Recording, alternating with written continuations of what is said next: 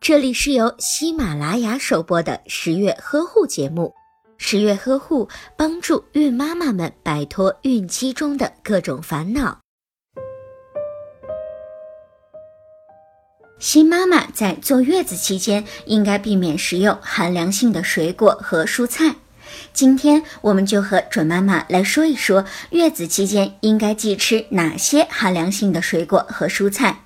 一、寒凉性的水果有香蕉、柿子、西瓜、柚子、葡萄柚、椰子、橘子等。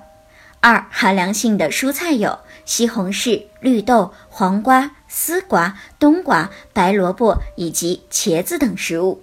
准妈妈在做菜时需要注意的是，蔬菜不要凉拌吃，可以和鱼、肉、蛋类等搭配做成汤，也可以和大米、小米等搭配做成粥，还可以和几种蔬菜一起做成速炖品。水果可以吃，但是不要多吃，每天食用半个苹果，五至十颗山楂，五至十颗红枣，基本就可以了。另外，在吃水果的时候，要尽量的将水果清洗干净，放在温水里泡一泡再吃，避免太凉，影响到准妈妈的脾胃健康。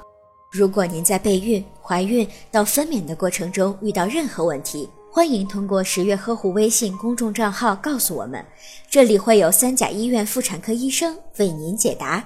十月呵护，期待与您下期见面。